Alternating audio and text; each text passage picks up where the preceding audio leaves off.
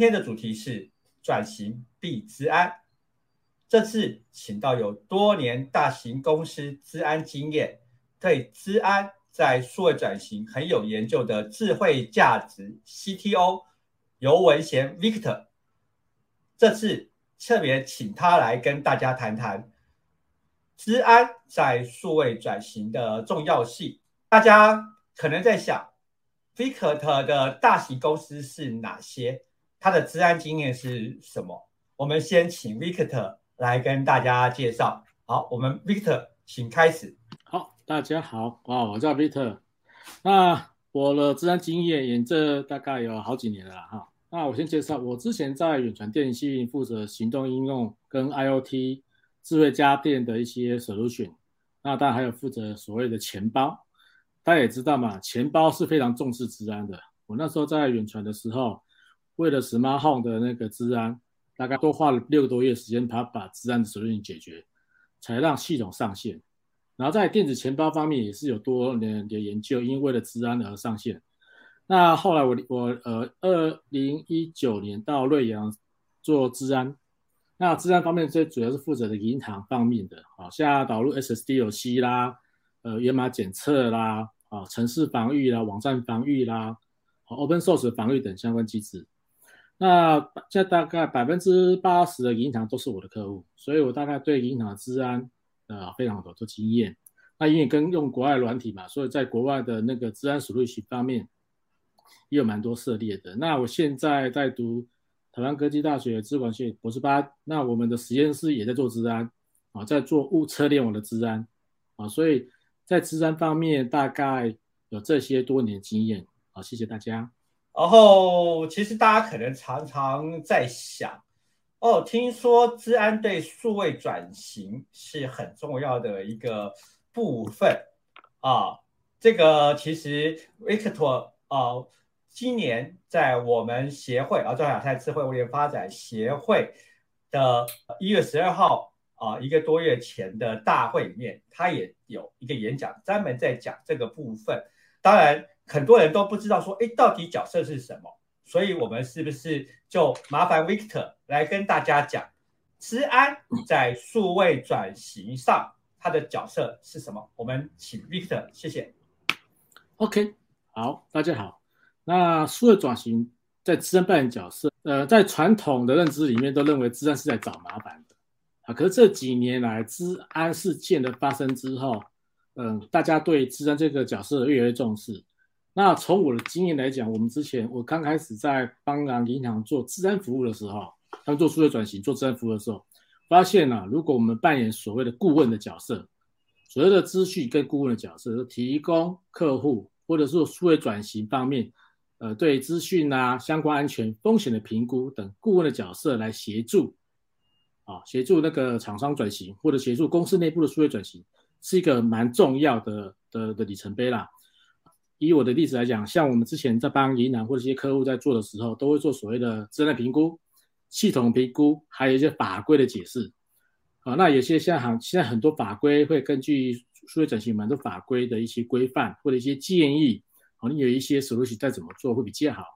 这个是目前在做数位转型治安的角色的重要点。那很多人说，那我们还要做治安角色要做哪一些呢？好，以顾问的角度来讲，第一个可能会协助。呃，资讯的盘点，尤其现在最重要就是说，大家为了数位转型，然后你会把怎样？你会把你的 IT、OT 跟 CT 的系统全部 review 一遍嘛？可 review 一遍之前，你最好能够带领你的治安顾问或治安团队的人员来协助你，好看看哪些有缺失的或需要改正的。好，另外，呃，数位转型重重要点就是要做资料整合嘛。那资料整合，许多公司根本搞不清楚它的资料的分类怎么做。以我们现在以我的经验来讲，我之前当一家那个我同学的公司，我去当他资料顾问，我大概帮他分类一下。第一个，公司内部的资料一定有所谓机密性跟无机密性。所谓机密性，就是说它会影响到你工业商公司的内部的商业秘密。啊，有些有些只是不重要，那就算了哈。那你要把机密性里面要把它分析出来了，其实很重要的。哦，我的泄露之后会有什么会有什么情况？这时候在利用数位转型的时候要能够做，呃，自然顾问能够协助他厘清这些事情。啊，协助制定公司内部治安的角色，或者数位转型中重要的一些里程碑啦。啊，这个大概是呃，从数位转型中治安顾问的角色，大概可以从这方面来看啊，从资讯法规、系统 review，还有教育训练等一些来安排。啊，这是一个非常相辅相成的一个呃很重要的一个角色，然后协助数位转型能够成功。好，谢谢 Victor 刚刚解释，就是这他刚刚讲的缩写啊，IT、OT 跟 CT 啊，IT 是 Information Technology，大家很熟，CT 就是 Communication Technology，那 OT 其实是 Operation Technology，特别在制造啊，制造方面很 care 啊，就是 Operation Technology。那之前呢，制造方面，因为我们在讲 OT 以前都不需要联网，因为不需要联网，所以他们就说，那我既然不需要联网，人家自然就勾不进来了。那现在因为一联网，OT 反而因为机器太老旧哦，因为 OT 本身来讲，就是这些机器本来都是很老很的机器啊，就运转个二十几年、三十几年都很可能哦，就是最老的，一般来讲会运转到三十年以上。这些机器本身哦，就是用的背后，我们想说用用的背后的一些软体的作业系统，它其实都很老旧，而且平常都在运作，其实很难很难。说，哎，为了东西特别去升级，其实像 Victor 他就很了解啊，就是说在之前啊，他就在在呃这为金融业，他现在对制造业哦，因为这样子啊，就是他印象很深，就是 Victor 特别提到很多制造业现在不管是金融业和制造业都变成骇客的攻击首要目标，所以我们在讲，哎，你以前没有注意到，你现在不得不注意，因为你被他攻击了。而且攻击之后呢，损失还蛮惨重的，所以我们在讲说，哎，今天其实我们讲治安跟数位转型的关系是，我叫治安，其实我就是一个数位转型的进行式啊，这是一个角色。然后呢，它有各个方面，就是刚刚啊，Victor 啊特别有介绍的。另外一个就是我在做数位转型，其实我们刚刚在讲讲的是什么？因为为什么 OT 要开放出来，就是为了数位转型嘛。我今天为了数位转型，我要联网嘛，我要联网。结果我就开放出来，就变成骇客攻击的目标，治安就出来了。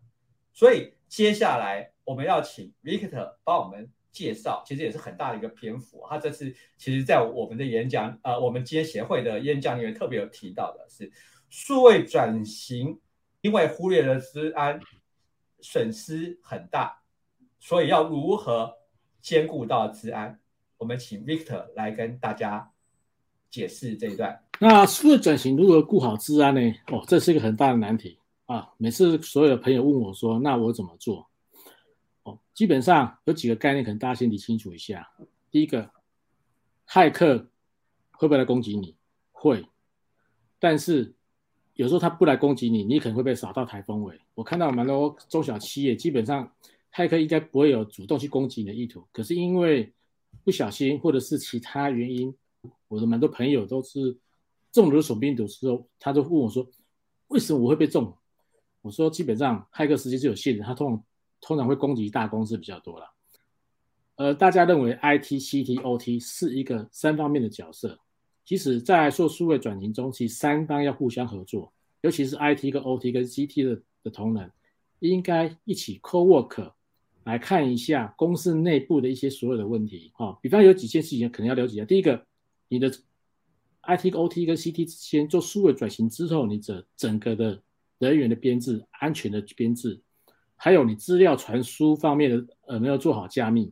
啊？你从资料从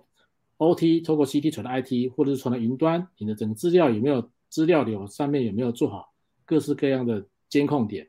然后你的防火墙、你的一些 default 是不是开 default，还是有做出去之后有做过加密？那还有一些问题，比方说，呃，像软体安全可能就要注意一下，因为大家知道嘛，IT 是比较容易更新更新系统，那 OT 很难更新系统。那 OT 很难更新系统，那我们怎么做呢？哦，通常有些做法就是说，我在 IT 跟 OT 间再加个 firewall 去挡掉它，或者透过一些呃病毒恶意监看城市的 gateway 去看一下有没有恶意恶意恶意的风暴或恶意的骇客来来来进攻我们，来踹我们资料。啊，这是一个其他一种做法，然后市面上也蛮多 solution。那另外一个就是，呃，所谓的安全的城市的问题，就是说我们如何作为搞设定好的安全的机制 process，从 OT 把资料送到 IT 到云端去，因为要做大数据分析嘛。啊，所以这个这件事情在我们一般一般企业来讲，可能大家常常忽略这件事情了。那如果有说啊，我 OT 做 OT 的，IT 做 IT，CT 只要把呃网络打通就好了啊，这个是其实是很错误的概念。啊，那希望也但是说 OT 人员呢也能够体谅说 IT 他们的一些不足的地方啦，因为他们对 OT 真的很不了解，所以我觉得在数位转型当中，资讯长的角色我觉得可能蛮重要的，他需要能够把 IT 和 CT、OT。一些的概念定合在一起，啊，从刚刚我讲顾问的角色来看，因为他必须能够 review 一下整个呃数位转型公公司内部系统架构，啊，到底怎么设计、怎么规划会比较好，然后权责怎么做会比较清楚，因为这件事情一定要一个 leader 在做。另外，因为我们从数位转型中，大家也知道嘛，既然要做数位转型的，一定会有一些系统要建制，要要打掉、要重做，或者是要更新。或者是要做一些强化的事情啊，在数位转型中，利用这个时间呢，重新捋路一下公司系统目前的架构、网络架构、城市架构、软体资料方面，也趁个机会做一次所谓的呃见检的活动啊，是所谓的资讯见检啊，啊，然后了解一下公司内部的一些问题啊。我之前我一象中，我帮一个帮一个同学，他们公司看一下他们网络的架构，他们工厂跟工厂之间系统架构图到底怎么做。你是点对点呢？那中间有什么需要做一些 process 设定啊，或者一些需要做更好的封包的那个的防御啊？这可能就需要当场看每一家公司的那个网络状况了。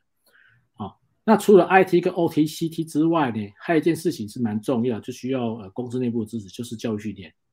啊，很多人都忘记教育训练这件事情了。我数位转型的，我要转型的啊，可是我人员的转型没有做到，尤其在治安方面。很多人还是按照以前方法，就把手机拿进来，都开始连连上网，为了传资料了啊。这个是一个呃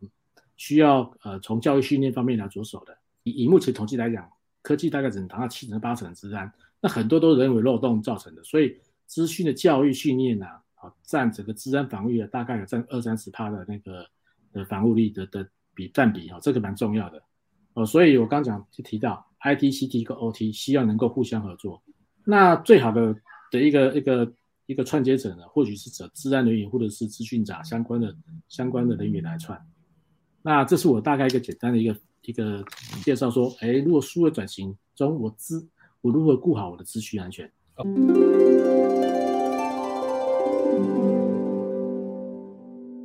我看大家刚刚听到 v i c t 的介绍。然后会有一些我们讲说哦，看来治安长要做这些事情。其实我之前就有跟企业在谈，治安长在企业里面是很重要的一个角色，尤其是面对治安，因为整个数位转型。然后呢，但是对很多企业来讲说啊，什么叫治安长？我只有资讯长啊。其实他们对这方面是轻视的，是。是没有太多的一个感觉的。我记得说，像我今年哦，就是在电子时报啊，我特别要呃，在去年去年的时候写了呃，治安方面的呃部分。然后呢，那就发现一件事情，哎，这个不只是治安人员而已，因为这个东西啊，Victor 刚才告诉我，今天来两年写城市啊，都要特别去注意的。然后呢，就 DVOPS 上面都要注意到这一块。其实这个东西就已经有，治安长看起来也不是说，因为城市开发不是不是是一般的那种，我们需要说厂商人发财，IT 的那个 IT 长做的，因为这个跟研发的人都有关系了，是的，所以。呃，今天因为我们想说，哎，这样子要兼顾到治安，因为数转型，你的产品也要做嘛，所以我想也请 Victor 在这边来讲，因为我发现这个数位转型，因为在刚刚讲的哦，就是比较偏向哎治安长的一个一个部分，那兼顾到如果像产品之类的也是很复杂，那我们就请 Victor 来跟大家分享。那其实做产品方面，我我我记我印象中欧洲蛮受规范的啦，哦那如果以以电子业来讲，像有些比较大的电子业，他们为了要做所谓的数位转型这件事情，他们要申请他们的产品去过国际自然认证。哦，那通常第一件事情，他必须去导入他们公司产品的开发流程，从 SSD 游戏开始导入，因为他认为从一个好的产品，从城市从规格需求开始到产品做完，中间一定要把关。哦，整像我们早期软体开发 CMI，CMI 基本上就是软体品质保证嘛。啊，那在做数位转型，你做产品里面一定会有软体。那针对软体或者硬体的一些需求，尤其是软体，它一定希望你能够从需求面到开发到测试到结束，能够做好完整的治安流程。比方你源码需要做检测，你需要做渗透测试，你需要 code review，甚至你用第三方的套件，一定要做所谓的检测啊。由于最近这几年来，大家用 open source 用是习惯了，那 open source 习惯之后，里面的治安问题其实是层出不穷的。尤其是在很多产业都这样子，你必须从开发人员中开始做。那从开发人员做完之后呢，你要怎么办呢？你要去找一些治安的公司来帮你做你的产品的检测。那检测规范非常多了哦，这个就不介绍，因为嗯，根据你的产品的属性，你可以去找你相对的那个实验场域去做啊，实验场域做啊。当然，他也会要求你要做很多东西。像我们之前有一个案例，他就是做 IP Cam 的，像我之前在做 IP Cam。我自己的 IP Cam，我发现我自己的通讯协定没有加密，我存在云端的资料，嗯，早期那个没有想到说会有一些呃好的加密把把我隐私权都处理掉了。后来为了这件事情，我们自己也花很多时间研究在在研究说怎么做啊，因为以前都没有那个治安厂商来辅导我们嘛。那现在好，现在已经现在因为这几年来治安是呃呃比较红了，很多治安厂商也能够有辅导这相方相关的经验。所以，如果说以公司产产品来讲，如果你做的是数位产数位转型的产品，你做的是物联网产品，你要去卖给一些客户的话，那如果你要做职安认证，那很多实验室都可以协助你做。哦，这个是从我的一些建议来看。那但是从公司内部来讲的话，我导入一个产品，我是不是要也要很 care 我的呃治安有没有做好呢？这是蛮重要的。我常常之前我常常去演讲嘛。然后很多厂商就是说啊，我为了做数位讲，就随便买个 camera，然后把把那个数媒拍或者一些东西装装，然后就开始执行了。啊，这个是一个很错误的概念。虽然你可能初期省很多成本，但是你要知道，你写所下载的第三方的套件用的一些 open source 的东西里面安不安全，你根本不知道。过去已经引狼入室了。我我发现呃之前有蛮多几个案例，就是因为 open source 里面的东西。已经埋入蛮多恶意的城市在里面，像有些会会主动挖矿啦，啊，或者是说他已经埋入木马了啊，啊，这对对公司来讲，这是一个很蛮大，等于你你把一些不好的，啊，没有经过认证的的智能产品或者是城市码引入到公司内部来，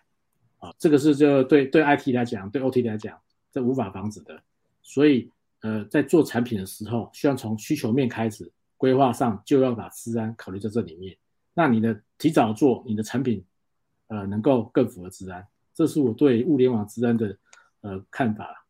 台台湾好像不是那么重视治安展啊，所以哦，我们讲说，可能你软体的研发人员，可是呃，就是至少这个东西你要去注意。在这个部分呢，呃，刚刚 Victor 做很深入的解释，然后还有我们讲说，呃，至少 IT 的资讯长。哦，也要注意，其实就是这个治安影响到各个呃各个公司，其实就我印象很深啊，就是呃，其实勒索病毒影响国内的企业，目前为止最严重的。那我们讲未来可能是更严重在物联网的方面啊。为什么说现在最严重？因为呃勒索病毒啊，之前啊我们在讲他喜欢攻哪些地方，其实现在他的前三名啊，其实前三名呃第一名是谁？第一名就是 Victor 之前。经营最多的金融业这一块，他们第一名，第二名是政府单位啊，是的，好，对，这个也是 Victor 的客户，这个他知道。那第三名也是我，是我的专专注啊，就是所谓的制造业啊。为什么制造业会变成现在很重要的部分？因为他们发觉制造业会付钱，那他们都要求付比特币。台湾很多公司都付了钱，那然后呢，有的公司愿意承认自己付钱，有的公司不愿意承认自己付钱。然后呢，其实治安这个东西很重要一件事情。为什么你怎么很难查到？因为现在治安的人人他有两个东西是现在你真的很难防的。一个是特洛伊木马，它潜藏在你的机器里面，然后呢一站一站进去，它平常不发作，一次发作就总攻击，然后就突然被攻击到了，然后就发觉说，哎，怎么会这样？可是你其实被它潜伏了很久，它甚至连你的很多东西都已经拿到了，啊，只是等哪一天可以开始发动，它一步一站一站慢慢的 scan 那样的破。啊，刚刚。呃，以我自己在做物联网的部分，我就在讲说，像我们之前一个很有名，就是物联网治安哪个东西最严重，我们说就是 IPK，为什么？因为 IPK 当初设计的时候就是物联网最简单的，我们讲说那种超级简单的密码，超级容易被破，然后一 scan 就一堆一堆 IPK 被破了，破了之后呢，就变成他们这些骇客啊，就拿它做什么？DDoS，对，无差别的阻断式攻击，其实就是发一大堆大风包到你的地方，然后根据我们现在网络的特性，其他真正要进来的东西进不来，它的所有的频宽就卡在这上面。然后呢，后来大家说，哦，居然会这样，才开稍微开始去做啊，所以就呼应刚刚呃威克特讲的一个很重要的重点，就是你城市设计要思考好，之前就是都没思考，觉得跟我没关系啊，这也是现在的东西，因为你像在哎在什么在工厂里面思考的不好，被人家勒索，然后呢，在城市设计上你也没思考好，所以呢，你的东西呢，本来变成个大漏洞，就像我们讲 IPK 是最大的漏洞，刚刚威克特也有讲好。所以，我们现在就在讲一个东西，就是，哎，我们要如何去防？那刚刚讲到第二点，重点是什么？现在勾你的东西是有很多部分是来自所谓的 AI 攻击，哦，它不是人来发动攻击，不是很简单的城市，因为城市的 scan 那些东西都是很简单的城市而已。他们现在不是哦，他要 AI 学习你的东西哦，所以现在有好几家公司哦，其实也在专注在 AI 攻我整个 AI 防，因为等人发现就完了。这个东西是速度超快。应变超快，因为它是 AI，它不是人，也是我在去年啊去参加所谓的治安大会啊，治安大会时还遇到 Victor 啊，就是我们都很关心这个吧。就他去年一个很重要的主题叫零信任，对，这也是 Victor 今年在讲的一个很重要，就今年年初告诉大家零信任的部分啊。当然，我们现在为什么要提到零信任？因为看起来从现在最主要，如果要谈治安的未来展望。零信任应该是现在第一步啊，也就第一步你要做的这个部分。所以呢，在接下来我要请 Victor 啊讲治安啊，就数位转型在治安的未来展望。我因为这样讲啊，大家认为防堵是没有用的，因为对对软体软体来讲，为什么软防体软体没有用呢？因为我们像我们学考 c 赛什么都知道嘛，当年我们发展系统就是没有考虑到治安，网络封包概念也没有做治安的规划。一切只是为了让电脑可以乱通讯资料可以传输。所以呢，在整个软体界，我们不管怎么做，基本上没办法做到百分之百。那既然没有做到做百分之百，那我们怎么看呢？所以我们要提一个所谓零星概念，就是说，反正你也达不到，那你只能做什么？只能做所谓的灾后复原。啊，很多人说，哎，灾后复原重要吗？基本上，我不知道哪些公司有做灾后复原演练啊。你先第一件，在做零信念之前，你先想说，如果我公司被攻击了，哪些资料是最重要的？我必须可以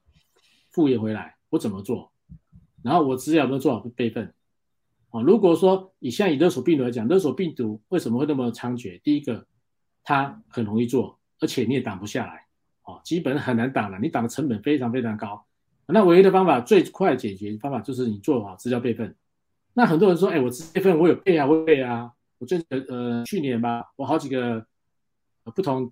公司的一些人，我我我都被勒索病毒攻击了。他说他有做资料备份啊，可是他们备份方法是错的，他没有采用三二一的概念来做。所谓三二一的概念就是我资料至少备份三份，备然后呢，二是什么意思呢？是我说备我的资料呢备份在两个不同实体的资料上面，我可能备到水点，备到光点，或备到其他地方。一年一定要异异地备援在某个地方，那通常目前都以云端备份比较多了，啊，所以务必做好三加二加一的的备份，然后至少你导入之后，你能够做完一次实地演练，模拟我公司如果被骇客攻击，整个资料损毁后，我可以救回多少资料，这个演练务必一定要做，务必一定要，至少你至少做过一次，你才有机会。好，那零信念跟我刚刚讲一个概念，说那为什么零信念大家觉得说，哎，我为什么都防止不了呢？就像我们现在 COVID 那定一样，基本上它会一直病毒会一直变嘛。啊，就是刚刚刚主持人讲的 AI，AI 的攻击模式，我最近这几这这近半年来都在 K 一些 AI 攻击的论文，我发现真的是挡不住了，因为从 AI 的的演进来讲，AI 它可以让整个攻击模式。快速变化，而且它能够学习你的你的阻挡模式。那有有像以以那个网站来讲好了，你说网站被攻击会怎么样呢？哦，网站如果被攻击，第一个你也不知道，哦，因为他会在你里面埋入他要的攻击模式。然后像骇客的攻击模式，哎，DDoS 通常以以目前来讲都只是假象。他为什么？他会所谓调虎离山之计嘛？他想要你公司的资讯啊，因为现在对企业来讲，公司的资料是最重要的。哦，第一个你一定会付钱买它，网站被攻破了都不会怎么样，网站攻破了重新重新复原就好了嘛。所以像骇客啊，有些像我最近观察，有些企业真正被攻击之前，被攻破之前啊，通常会受到大量 d d 二次攻击。那所有治安人员全部干嘛？都跑去去阻挡那件事情，而忘记了更更内部攻击才会刚开始发生而已。那这种事情很难防啊，因为我刚刚提过了嘛，软体到到现在为什么没办法安全？我记我记得我在。呃，很多大学的那个自工系有演讲。第一个，软体设计是为了给工程写程式的，它整个架构是没有包含秩序安全，尤其作业系统，作业系统根本没有安全的概念。网络当初在设定上就是要把资料送出去而已嘛，我怎么确保我资料送去给 A A 点到 B 点？那我可以保证送到啊，但我我没办法保证我送过去的资料没有被被加工啊或怎么样啊？啊，这件事情是。软体就是电脑的软体的特性，这个没办法，这是没解的。所以说市面上很多人说，啊，我可以做到多少的防御机制？那目前大概大概只号称我可以大概做多少而已啊，没有人没有一套治安工具说我可以做百分之百，这是永远做不到。哦，那除非除非那除非说你们公司像呃像台积电这么大，那当年发生治安事件之后，他这几年来他花了非常非常多时间去做他半导体的治安规范。引进非常非常多的治安工程师，基本上是无上限的。为了强化他的治安，为什么？因为他很多商业秘密、很多重要资料都不应该因为治安而让公司蒙受重大损失，所以他可以投资非常非常多的钱来阻挡骇客攻击，还有做很多很多规范。我认为啊，我看到的结果是因为台积电在二零二一年年底哦发表那个半导体的治安白皮书，它这件事情会影响到许多的产业。我就跟银行一样，银行也有很多治安规范。如果你要跟银行串接的话，它要求的东西非常非常多。我台积电一定也会这样做。那既然台积电的的直接的厂商会这样做，那台积电的直接厂商跟它的下游厂商之间也会这样要求。所以我看好的是台积电这次的半导体的那个治安规范，会影响到台湾所有跟它相关相依性产业的那个整个治安的的的 asset 跟 solution。啊，这是我的看法。那至于说银信链呢，就是说你不要相信你电脑是安全就对了。